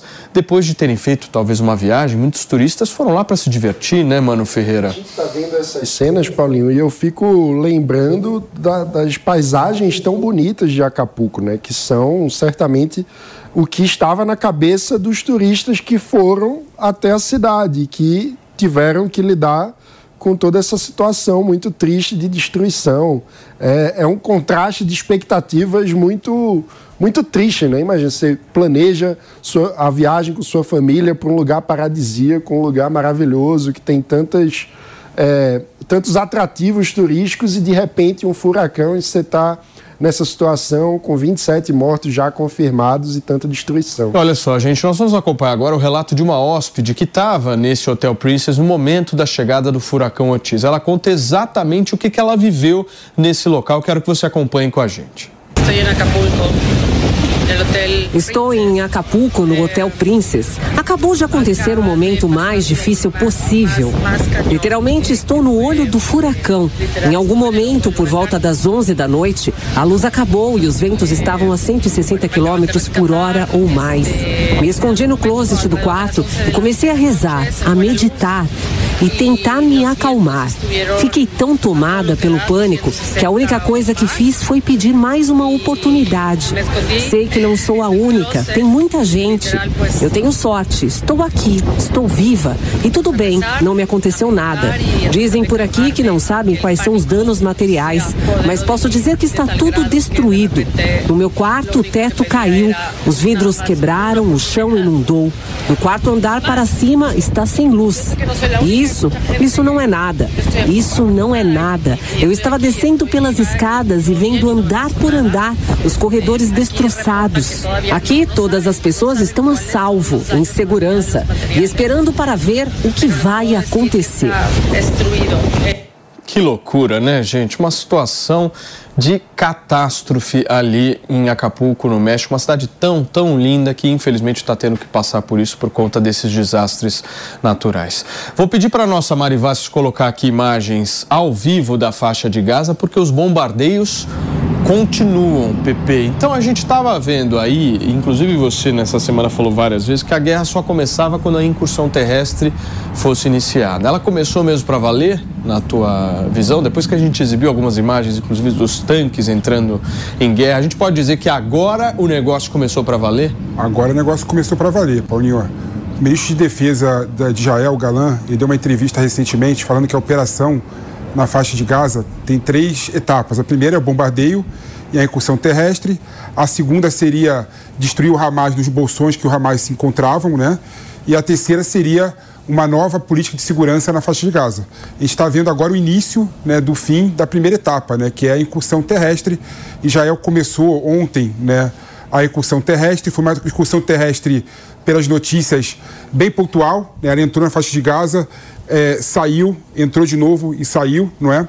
Mas a gente pode esperar que em breve essa incursão terrestre irá acontecer e Israel irá tomar a cidade de Gaza. E é bom lembrar, Paulinho, que o Biden, né, apesar da Casa Civil é, dos Estados Unidos não ter é, é, falado, não ter comprovado essa informação dele, pediu para Israel segurar um pouco a incursão na, terrestre na faixa de Gaza, exatamente para negociar a soltura dos reféns. E ele está fazendo isso via Catar. Né? Catar é um país que está sendo chave nessa, nessa guerra entre Israel e Hamas, porque é um país que tem o principal líder do Hamas morando lá e, ao mesmo tempo, tem a principal base militar dos Estados Unidos. Ou seja, o Catar faz muito bem o jogo duplo. E, por conta disso, ele consegue negociar, junto com o líder do Hamas, a soltura de determinados reféns. Sim. Marchou, você me pediu a palavra? Sim. Eu queria, é, eu falei no começo do programa que tinha 300 mil refugiados internos em Israel. Eu acabei de receber informação que já são 500 mil refugiados internos em Israel. 500 mil pessoas que estão abrigadas é, não nas suas casas, mas em casas de amigos, famílias, acampamentos, hospitais. Isso é quase 5% da população de Israel é como aqui no Brasil a gente tivesse 11 milhões de refugiados de uma hora para outra.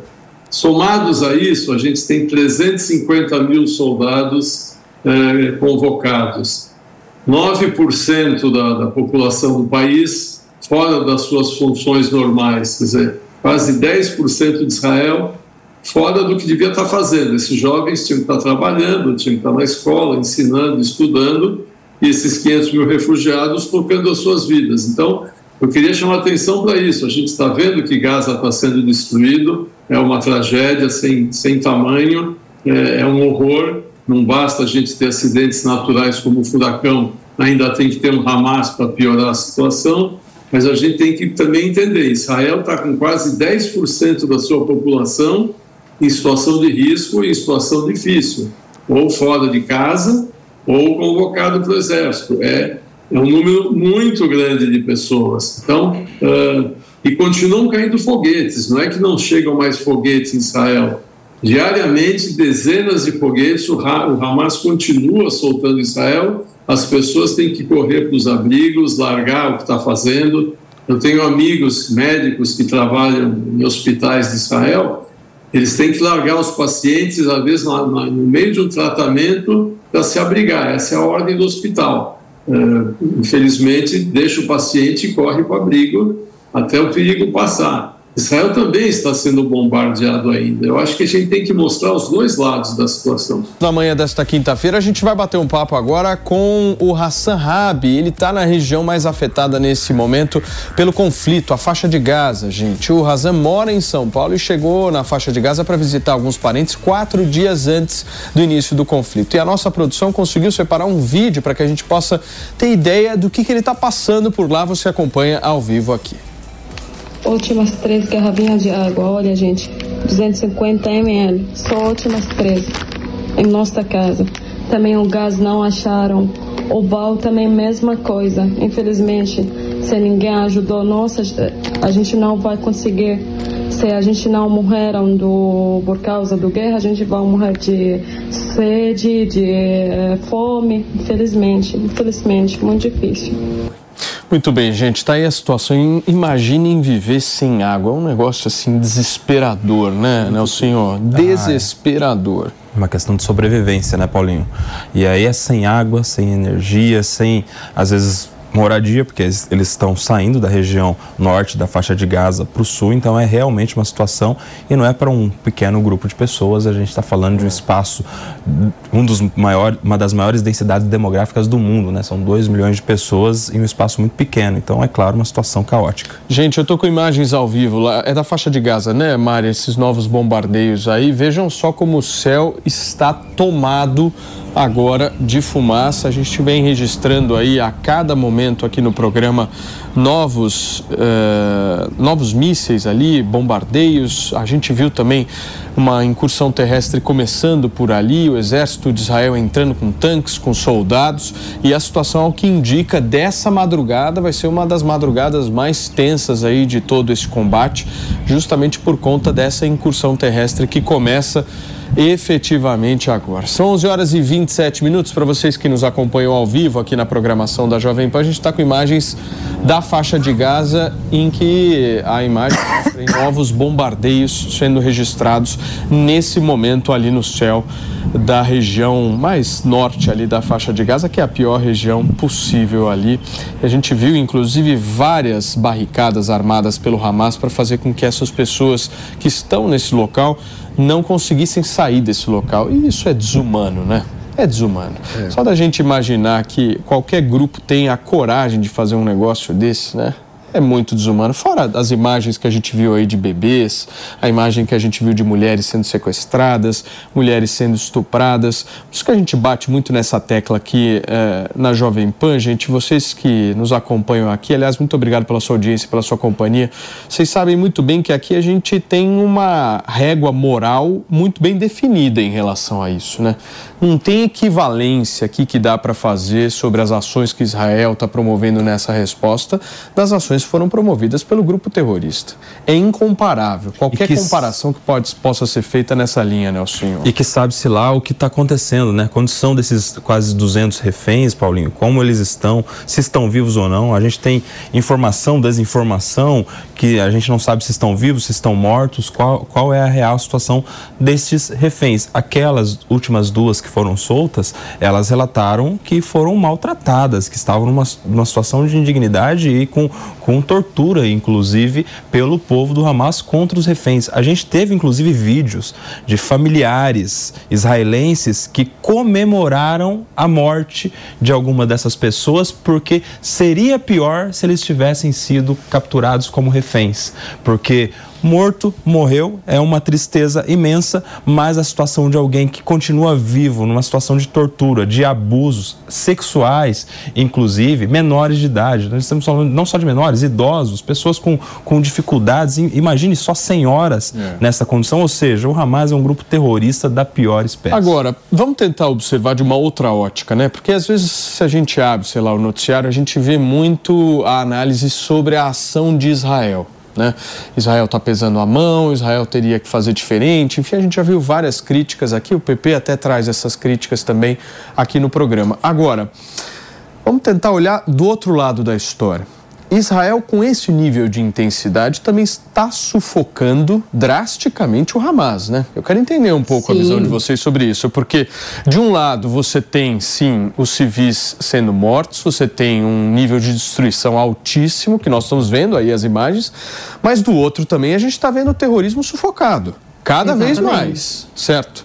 E isso é um lado positivo da história. Foram certo? 250 pontos de ontem para hoje, Paulinho, do Hamas que foram atingidos por Israel, segundo as informações israelenses. Ou seja, é claro que o líder está no Catar, mas as bombas, os foguetes estão saindo daquele território da faixa de Gaza. É lá que estão os armamentos, é, é lá que estão os combatentes. Líder, se você mata o líder máximo que está no Catar, já tem o sublíder, o vice-líder, o... é. não vai é. ter vácuo de poder. Agora, os combatentes você não faz do dia para a noite, você tem que matar lá mesmo. A estrutura do Hamas precisa ser exterminada, né? Essa estrutura que está claro. lá na faixa de Gaza. Preciso, o que é difícil é. precisar é qual o nível desse impacto, porque como a gente vem dizendo, o ataque é, terrorista foi muito planejado.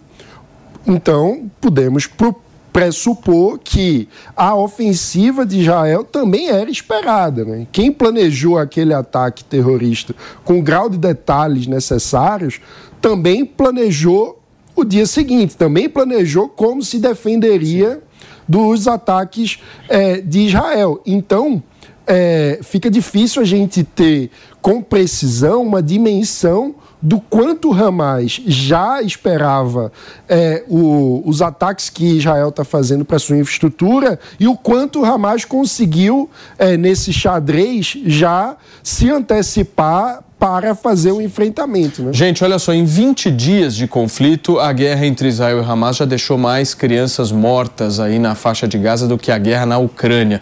O Viga tem as informações para a gente entender, Viga, essa imagem é muito dolorosa para todos nós, né? Quantas crianças vieram a óbito, meu amigo? Tudo bem, Paulo? Bom dia para você, para nosso ouvinte espectador internauta da Jovem Pan. Toda vida vale e vale muito.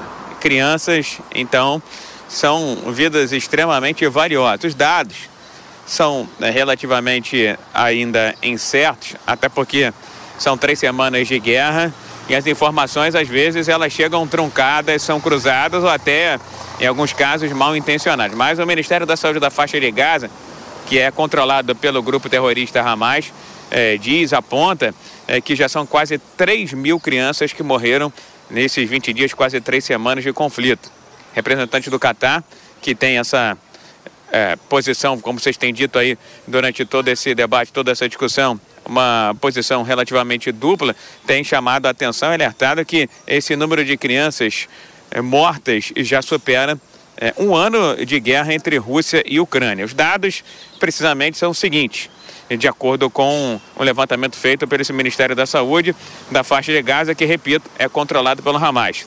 Até agora, 2.704 crianças morreram no conflito, de um total de mais de 6.500 palestinos, dados que foram apresentados pelo Ministério da Saúde, com base em informações vindas eh, dessa faixa de Gaza, a zona de conflito, o coração da guerra entre Israel e o grupo terrorista Hamas, cuja eh, situação ainda é bastante complicada, bastante delicada e não há nenhum tipo de sinal de trégua de paz ou de bandeira branca, infelizmente. Vidas de crianças se perdendo nesse conflito também, viu, meu caro Paulo? Muito bem, Viga. Obrigado, viu, querido, pelas suas informações. Esse número muito triste aí, duas mil crianças mortas. Deixa eu passar a bola para o Márcio, que você me pediu a palavra, Marcião, a bola é tua. Sim, é, primeiro um comentário sobre essas mais de duas mil crianças mortas.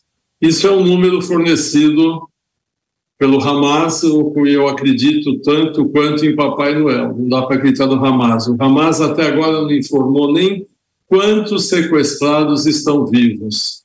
Veja bem, o Hamas não informou quantos sequestrados estão vivos, como é que eles sabem o número exato de crianças, até porque caem prédios, tem pessoas soterradas, então é uma informação, é, provavelmente mais uma fake news do, do Hamas. Agora, eu queria também aproveitar e comentar o seguinte: está se falando, ah, está sem água em Gaza, está sem gasolina, sem comida, sem nada. Isso para a população palestina, porque o Hamas está muito bem alimentado, continua combatendo, tem água à vontade para beber e tem combustível tanto para os seus uh, para os seus foguetes, que continua soltando para Israel, também tem combustível para as motos, para os carros que estão circulando.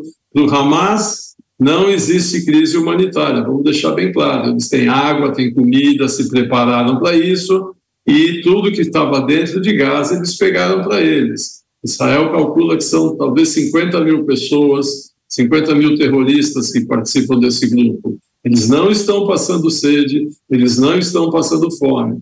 Por quê? Porque eles roubaram isso da própria população de Gaza. A gente tem sempre que entender que a história tem dois lados. A história nunca, infelizmente, é um lado só. Muito bem. Nesse momento está acontecendo mais uma reunião lá na ONU. Eu vou pedir para o nosso Fabrício Knights que atualizar a gente aqui, principalmente tentar mostrar quem é essa figura que está falando agora e o que está sendo dito, Fabrício. Paulo, o Conselho de Segurança da ONU se reúne novamente nesta quinta-feira para tratar do conflito no Oriente Médio. É, mais uma Assembleia Geral da ONU neste momento, na verdade, que tenta trazer de fato alguma solução. A gente espera, na verdade, a apresentação de mais resoluções de paz hoje, nesta quinta-feira, depois da, da, desastrosa reunião presidida pelo Brasil na última terça-feira, em que o secretário-geral da ONU, Antônio Guterres, afirmou que o ataque do Hamas contra Israel no último dia 7 não ocorreu em um vácuo. Isso gerou uma séria repercussão é, no governo israelense. O embaixador de Israel na ONU pediu, inclusive, a saída de uh, Antônio Guterres do cargo de secretário-geral e cancelou reuniões que tinha, então, com o Guterres marcadas para os últimos dias. Um, um, um grandíssimo mal-estar entre a delegação de Israel na ONU e, a, claramente, o secretário-geral, que ontem é, saiu a público para dizer que foi mal interpretado, que ele não havia justificado o ataque do Hamas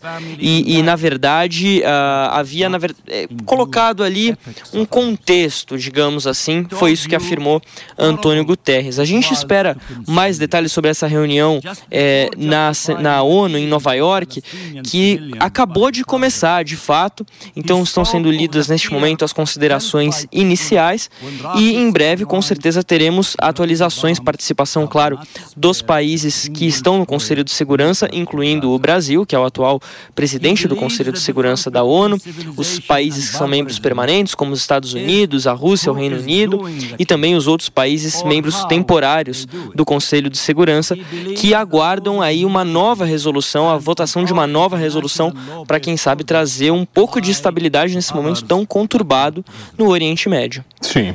Inclusive, meu querido PP, se acredita na possibilidade da aprovação ainda dessa resolução? Você é muito esperançoso. Né? Vamos ganhar mais um almoço, hein, Não Paulinho? como, é. de verdade. Eu acredito, Paulinho. Eu acredito sim. Claro que eu acredito. Não é? Apesar de eu saber que é difícil, porque desde 2016 nunca mais o Conselho de Segurança da ONU conseguiu aprovar uma resolução em relação ao Oriente Médio a gente está vendo que essa guerra envolve questões humanitárias. Não é? Então tem que ter sim uma articulação dos países, tem que ter sim uma articulação democrática para tentar encontrar uma alternativa para os civis que estão na Palestina.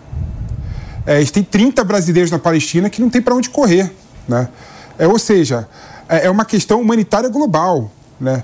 Então os países sim têm que se articularem e têm que chegar num, num, numa redação é, otimizada de resolução para aprovar uma saída ótima, melhor para os civis que lá estão, né? seja criando um corredor humanitário, seja criando bolsões dentro da faixa de Gaza que Israel não, pode, não, não possa atacar. Tem que ter alternativas, tem que criar alternativas. E a gente está vendo aí que a alternativa não vai sair nem da Rússia nem dos Estados Unidos. A alternativa mais próxima foi apresentada para o Brasil, que é um país neutro. Então eu creio que o Brasil apresentando ainda uma nova resolução, né, articulando e negociando como bom diplomacia que nós temos, a gente possa chegar num denominador comum e fazer com que os Estados Unidos e a Rússia aprovem ou se abstenha em relação à resolução. Tudo bem, Mi, você me pediu? Sim, eu, eu adoro que o, que o PPL é muito otimista e idealista, né? Eu, eu realmente, assim, na verdade, gente, a solução diplomática todo mundo quer que aconteça, né? Vamos, vamos combinar, seria incrível ter uma, uma discussão diplomática que vai chegar numa resolução e acabou a guerra, para todo mundo seria o melhor.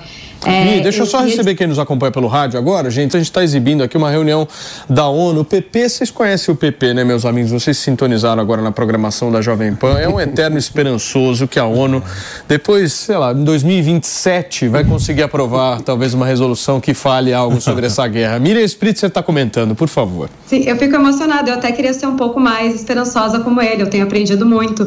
É, o que eu queria chamar a atenção sobre a questão de de água, energia, enfim, tudo sobre o ponto que a gente estava falando um pouquinho antes, é também uma forma de uh, tentar fazer com que a população civil se vire contra o Hamas também. Então a gente sabe que tem que o Hamas tem água, o Hamas tem combustível, o Hamas tem comida. Quem está sofrendo hoje isso é a população civil. Então também é uma forma de tirar um pouco do poder do Hamas perante a, a população civil. E como a gente já falou, né, eles estão preparados para a entrada de Israel. Eles imaginavam que seria a resposta de Israel sobre os ataques. Então até esse tempo de demora aí para para essa entrada de Israel no território de Gaza, de fato, porque a de hoje foi apenas uma entrada para entender o que estava acontecendo ali. É um território extremamente complicado, a gente sabe disso há anos, Israel sempre tenta evitar entrar. E também porque a gente tem essa impressão de que talvez tenha um menor número de casualidades de guerra por, por esses bom, por, né, por pela incursão uh, de território mesmo do que as bombas. E na verdade é o contrário, talvez quando Israel entrar de fato, vai aumentar muito mais o número de casualidades. E além do, de também aumentar o número de casualidades do lado de Israel. Então a gente vai ter que acompanhar nesses próximos dias se esse tempo aí que eles estão esperando para de fato começar essa incursão é intencional, se tem a ver com essa negociação dos Estados Unidos com o Qatar, que está fazendo esse jogo duplo. E tem várias peças aí que estão encaminhando, inclusive a peça da ONU. Né? A gente não pode tirar de, de jogo essa parte diplomática, que é o momento em que os países discutem e apoiam ou não uma solução que estamos todo mundo esperando para que haja um corredor humanitário para que esses civis, em sua maioria, possam sair do território e que o número de casualidades seja cada vez menor. O Mi, também tem uma outra informação importante. Eu estava dando uma olhada aqui no jornal americano Wall Street Journal e eles dizem o seguinte. É, a gente precisa discutir aqui também o papel do Irã nessa guerra, né? Porque, segundo relatos, inclusive, de algumas pessoas familiarizadas aí com inteligência relacionada aos ataques militares, centenas de combatentes do Hamas receberam treinamento especializado no Irã nas semanas que antecederam o 7 de outubro. Então, essa informação é extremamente importante porque mostra não apenas uma ação isolada do grupo terrorista Hamas, mas muito bem supervisionada e financiada por outros atores aí nessa história.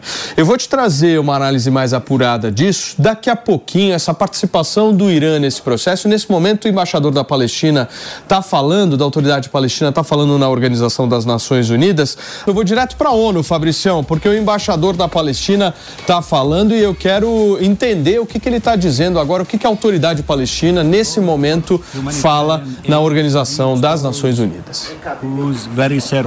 Vote para a ajuda humanitária chegar àqueles que realmente precisam dela. Votem para parar com essa loucura. Vocês têm uma chance de fazer algo. De, de dar um sinal importante. Escolham a justiça, não a vingança. Escolham defender a lei e não justificar as brechas. Escolham a paz, não mais guerras. Votem para encerrar esses dois, quase três semanas de padrões duplos que nós vimos para restaurar a credibilidade deste lugar e as regras que ele deveria compor. Não percam a chance. Vidas estão dependendo deste balanço e cada vida é sagrada. Por favor, salvem vidas. Salvem vidas. Salvem vidas. Votem pela resolução que está no rascunho. Muito obrigado a todos. Muito bem, gente. Nós ouvimos então o representante da autoridade palestina agora nessa Assembleia Geral da Organização das Nações Unidas. Nesse momento, são 11 horas e 50 minutos por aqui. A gente viu um discurso muito focado nessa questão de que a matança de civis não pode ser considerada uma resposta por parte do Estado de Israel. Márcio, eu quero ouvir um comentário seu sobre essa fala do representante palestino. É, nós acabamos de ouvir a fala do representante palestino na Organização das Nações Desunidas ou na desorganização das Nações Unidas. É uma entidade que não serve absolutamente para nada, a não ser para sair na mídia, para dar emprego para um monte de gente, porque não conseguiram resolver os conflitos que tinham entre a Sérvia e a Croácia 30 anos atrás, não conseguiram acabar com os conflitos na África, não conseguem colocar paz na Ucrânia e na Rússia, não conseguem resolver o problema do Oriente Médio, não conseguem resolver nada. Eu acho que é uma organização que podia ser extinta, porque custa caro para manter, não tem nenhuma função no mundo, as pessoas não se entendem. É, é surpreendente que no século 21 a gente há dois, três anos atrás achou que o mundo ia acabar por causa de uma pandemia Estamos vendo guerras em tantos lugares, as pessoas não conseguem se entender, os países estão se armando cada vez mais, China ameaçando ir para Taiwan. Quer dizer, infelizmente, uh, eu acho que a gente tem que devolver tudo para os dinossauros e começar de novo, porque nosso projeto de, de desenvolver o mundo falhou. Acho que a conclusão que a gente tem que tirar é essa. Então, mas Acabou o... de ver uma tragédia. Sim natural da natureza no mas... México, que podia estar todo mundo ajudando a resolver isso, não, mas os recursos, os esforços... Mas, o Márcio, eu acho que a dúvida que todos nós temos agora é a seguinte, o principal inimigo de Israel, na minha avaliação, não é o Hamas nem o terrorismo, mas é o tempo. O tempo numa guerra é o principal inimigo, porque conforme os dias vão passando, a gente vai vendo um cansaço e essa quantidade de mortes crescentes vão pesando contra essa resposta, que é uma resposta legítima de Israel. Agora, a pergunta que eu faço para vocês é: Israel tem o direito de se defender, ponto. Aqui nós não estamos questionando esse direito. Alguns questionam, certo? Dizem que ele não teria esse direito e tal. A gente acha aqui que ele tem o direito de se defender. Mas a dúvida que fica é: quantos milhares de civis inocentes vão ter que morrer para que Israel cumpra o seu objetivo? A discussão na sociedade agora vai, vai ser em cima disso. Quantas pessoas mais vão ter que morrer para Israel dizer, olha, nós cumprimos o nosso objetivo? E aí surge uma outra tem questão. Duas, que... Tem dois países que podem resolver isso. Dois países de fato podem resolver isso. Um deles é o Irã e o outro é o Catar são os países que financiam os grupos terroristas. Se esses dois países mandarem o Hamas soltar os reféns, eles soltam os reféns. Mas esses dois países dificilmente vão fazer isso. Então, essa situação vai se prolongar e, como você disse, muita gente ainda vai morrer e não sabemos nem se os reféns serão salvos. Fala, Manu. E o meu ponto é que é preciso distinguir o que é uma vitória militar, ou seja, a possível aniquilação do poderio bélico de ataques do Hamas, do que é uma vitória política. O objetivo político do Hamas com esse ataque é tentar inviabilizar o avanço dos acordos de paz e de normalização de relações diplomáticas entre Israel e os países árabes. Se a, a gente acabar vendo nos próximos dias um grande número de mortos de civis na faixa de Gaza, pode acabar havendo uma inviabilização do avanço desses acordos, o que significaria, ao mesmo tempo, é, com o prolongamento da guerra, uma possível derrota militar do Hamas, mas uma vitória política do Hamas. Então, isso é algo que Israel precisa equilibrar com muito cuidado. E mais do que isso, poderia justificar, por exemplo. Bem bacana. E agora ele escreveu um Pode livro. seguir, Pepe. Ele poderia justificar, por exemplo, né, a entrada de outros países nesse conflito. Porque a partir do momento que você é, vê é, civis sendo mortos de forma injustificada na faixa de Gaza, não é? você pode justificar, por exemplo, a entrada do Hezbollah no norte, Israel, o Irã sendo mais agressivo em relação à guerra. Ou seja, a escalada do conflito fica muito mais é, evidente, muito mais é, plausível né, do que a situação que está lá agora. É uma sinuca de bico claro. de Israel, PP. Porque ao mesmo tempo que Israel tem que se preocupar com esses inocentes civis, ele também tem que se preocupar em exterminar o terrorismo ali. Exato. Eu acho que é o principal objetivo deles, não é, Mi? Com a, com a ameaça de ter um outro ataque desse nível. Não, e isso a gente não pode ignorar, né? A gente está com um pequeno probleminha de áudio com a, com a Mi, daqui a pouquinho ela volta. Fala, Nelson. Uma situação muito difícil, né, Paulinho? Essa, essa, essa celeuma envolvendo Celeuma, a bela Organização das, das Nações Unidas e que tudo se resume, assim, claro que seria muito simplista resumir numa palavra, mas não tem como não falar da autodefesa, que é a condição dos Estados Unidos para aprovar qualquer tipo de resolução É. e que aparentemente é o que trava qualquer tipo de avanço por parte da Rússia. A Rússia não vai aprovar nenhum tipo de manifestação que autorize o Estado de Israel, a, com o endosso da Organização das Nações Unidas, a ter uma atitude de se defender. Quero entender o seguinte: essa sinuca de bico que o, que o Nelsinho traz é a sinuca que nós estamos vendo aqui agora.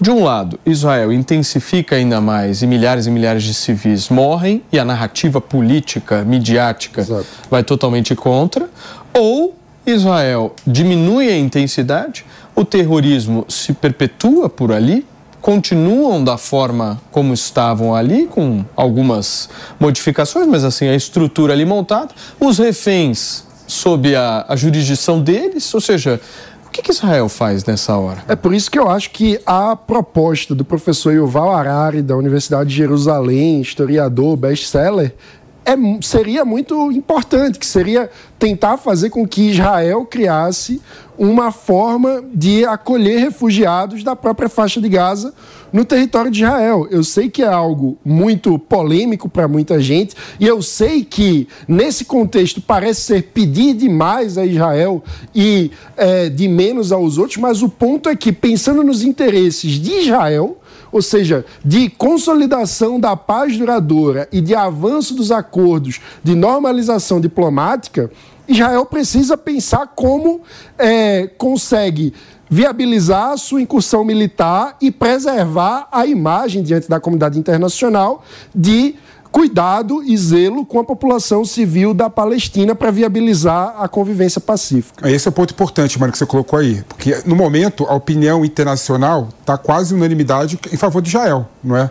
E como o tempo vai passando. O tempo vai mudando isso. O tempo vai mudando, o tempo vai mudando, o tempo vai mudando. Então, Israel se mostrando mais complacente aos civis na faixa de Gaza, ela pode continuar com a opinião pública favorável a ela. Vale lembrar a manifestação da OTAN, né? Que é, apoiava a defesa de Israel, mas colocou um asterisco muito bem definido ali, que era com proporcionalidade, ou seja, vai, mas vai com cuidado. Ou seja, Sim. tem essa previsão de, olha, a gente está com vocês enquanto a questão for aceitável.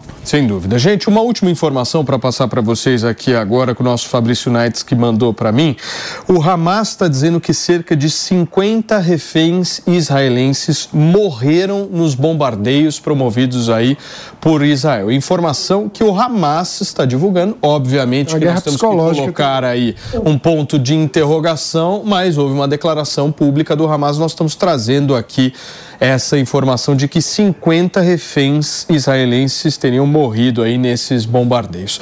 Não dá mais tempo de nada, só da gente agradecer. Muito obrigado a todos vocês, ao nosso time todo que esteve conosco na manhã desta quinta-feira. Amanhã estaremos de volta. Essa é a Jovem Pan Jornalismo Independente e aqui você sabe, ao longo da programação, você tem todas as informações sobre essa guerra. Tchau, gente, até amanhã. A opinião dos nossos comentaristas não reflete necessariamente a opinião do Grupo Jovem Pan de Comunicação. Realização Jovem Pan News.